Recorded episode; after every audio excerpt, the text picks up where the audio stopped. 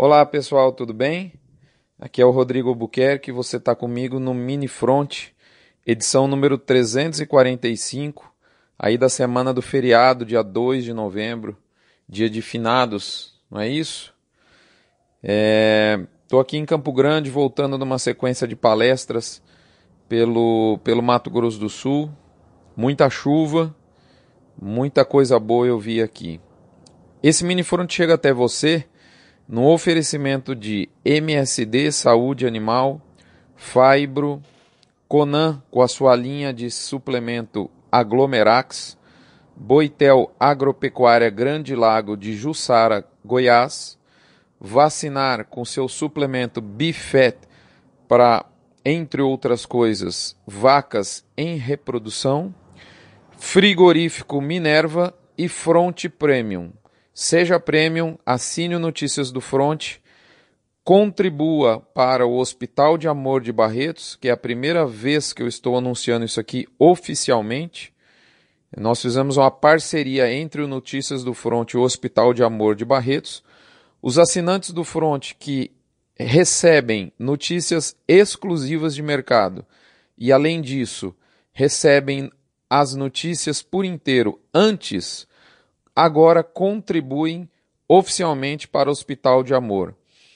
O equivalente a um real por assinante por mês é repassado ao hospital. Isso dá entre 7 e 8% do faturamento bruto com a arrecadação das assinaturas. É mais um incentivo a você se tornar um assinante e poder contribuir com talvez uma das maiores obras de caridade do mundo.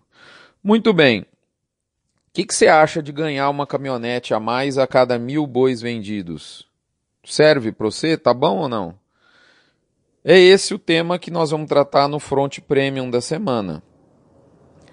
Aqui no Mini Front eu vou te falar o seguinte, meu amigo e minha amiga. Tá confirmada a previsão da semana passada. Do bagaço dessa onda de pressão de baixo na arroba não sai mais nenhum caldo grosso.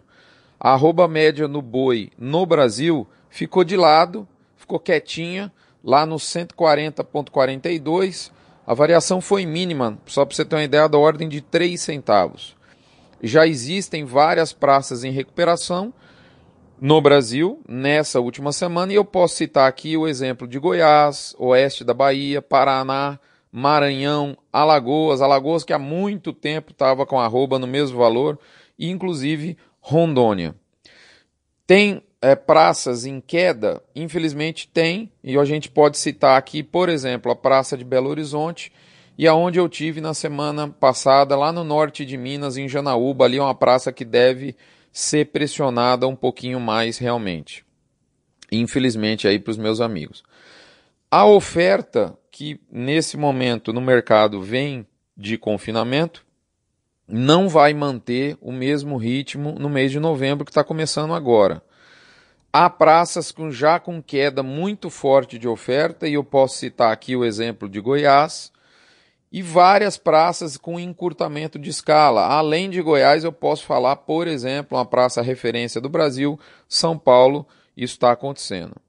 De maneira geral, ainda existe uma situação heterogênea em relação a essa, essa extensão encurtamento ou alongamento das praças. Então, eu vi gente discordando, ah, aqui não está acontecendo, então realmente o mar ainda está mexido, mas existe uma tendência clara de encurtamento.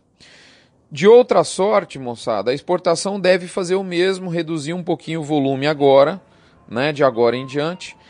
E o que eu posso falar para você é que essa liberação parcial da Rússia anima sim o mercado, é fato, mas eu considero isso uma vitória importante, mas importante para 2019. Eu não acredito que isso deve mudar muito o mercado da arroba agora no curto prazo, até mesmo em função de dois aspectos. Primeiro, que tem uma sazonalidade decrescente de volume exportado, e pelo fato também de serem apenas nove plantas as que tornaram a ser habilitadas para vender para acessar esse mercado.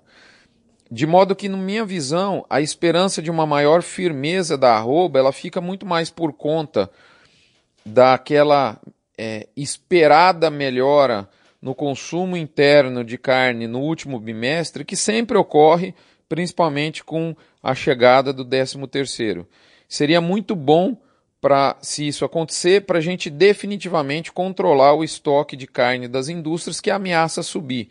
Inclusive já tem indústria grande querendo tirar o pé do abate, reduzindo o abate, férias coletivas aqui e acolá. Então, é, esse burburinho existe. Não é uma coisa também é, é muito forte, mas de fato que existe. Né? É, recuperações mais importantes da arroba de agora até o final do ano certamente só vão ocorrer se essa menor oferta de novembro encontrar um consumo melhor no mercado interno. A gente sabe, o boi recupera preço por pressão de oferta, mas ele recupera preço com muito mais vontade quando você tem encurtamento de oferta e aumento da demanda. O aumento da demanda é o motor mais forte da arrancada de um preço no mercado interno. A gente sabe disso. E aí, eu deixo você com algumas inquietações, né? Primeiro, a safra de capim vai começar antes. Tive essa semana, como eu falei, nas bandas do Mato Grosso do Sul. Pegamos chuva, mais chuva, chuva ali entre Campo Grande, é, Dourados, é, Capa, Carapó, depois a Mambai, depois a Quidauana, foram mais de 1.200 quilômetros aqui viajando, cortando o estado do Mato Grosso do Sul. Eu peguei 420. Aqui no Mato Grosso do Sul chove tanto que a chuva não é em milímetro, a chuva é em quilômetro, gente. Foram 420 quilômetros de chuva grossa entre a Mambai e a Quidauana. Então é fato que a safra de capim vai começar antes. Qual que é o impacto disso no mercado da arroba no último bimestre?